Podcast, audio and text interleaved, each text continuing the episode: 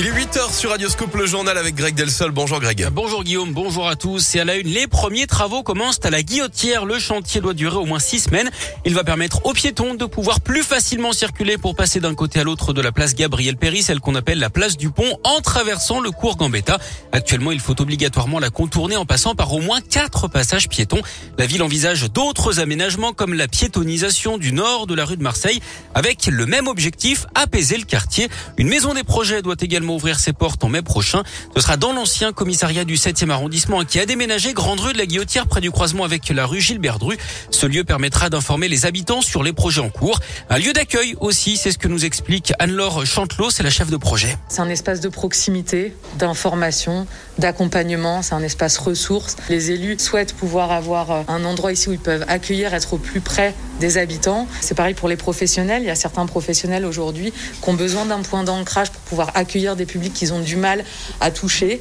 Et donc, euh, on va leur proposer dans un des espaces aussi un lieu confidentiel où ils peuvent recevoir euh, si besoin et donc faire des, permanences. C'est très important parce qu'on a besoin aussi de fédérer les professionnels. On a besoin d'avoir un espace où tout le monde est le bienvenu. Pour moi, c'est un outil aujourd'hui qui est euh, une plus-value extraordinaire sur un, un projet comme celui-là. Un endroit pour préparer les événements culturels aussi et pour mettre en valeur le patrimoine et l'histoire du quartier. Les travaux seront terminés dans un mois.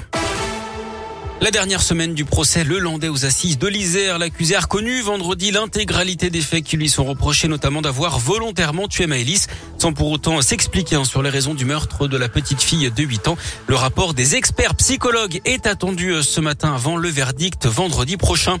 Un drame de la routière dans les monts du Lyonnais, un motard de 35 ans a perdu la vie lors d'une balade avec une quarantaine d'autres de roues d'après le progrès. Le pilote originaire de la Loire a perdu le contrôle dans une courbe près de Saint-Laurent-de-Chamousset. Il a percuté une glissière de sécurité avant de succomber sur place malgré l'intervention des secours. Ils escaladent la tour Silex 2 à la Pardieu à main nue sans aucune sécurité. Le duo lyonnais Antoine Explore et Nebula remis le couvert hier après avoir déjà grimpé le long de la tour Oxygène. C'était en avril dernier. Incroyable performance hein, à 129 mètres de haut. Évidemment, à ne pas reproduire. C'est très dangereux en plus d'être interdit. D'ailleurs, d'après le progrès, les deux grimpeurs ont passé quelques heures en garde à vue.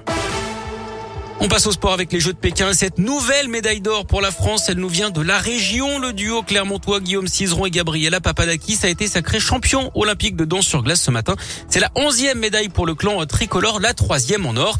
Les deux autres appartiennent à Quentin Fillon-Maillet après son sacre hier sur la poursuite en biathlon. Il avait déjà décroché l'argent la veille sur le sprint. C'est son quatrième podium en quatre courses à Pékin. Et ce n'est peut-être pas fini hein, puisqu'il lui reste le relais et la Mastart. En basket, on retiendra la belle opération de Lasvel en championnat. Villeurbanais privés de David Laïti ont battu Monaco 87 à 79 après deux prolongations hier soir à l'Astrobal. Lasvel qui prend seul du coup la deuxième place du classement derrière Boulogne-le-Valois. En foot, je vous rappelle la victoire de l'OL contre Nice samedi 2-0. L'OL qui remonte à la septième place de Ligue 1 à 5 points du podium. En rugby, les Bleus sont bien partis pour un grand chelem au tournoi Destination après leur victoire face à l'Irlande samedi 30 à 24. Prochain adversaire pour le 15 de France, ce sera l'Écosse. Et puis l'amour est dans le pré, saison 17. Ça démarre ce soir sur M6 avec trois agriculteurs de la région parmi les 13 candidats, dont un de chez nous, Jean, qui vient du Rhône.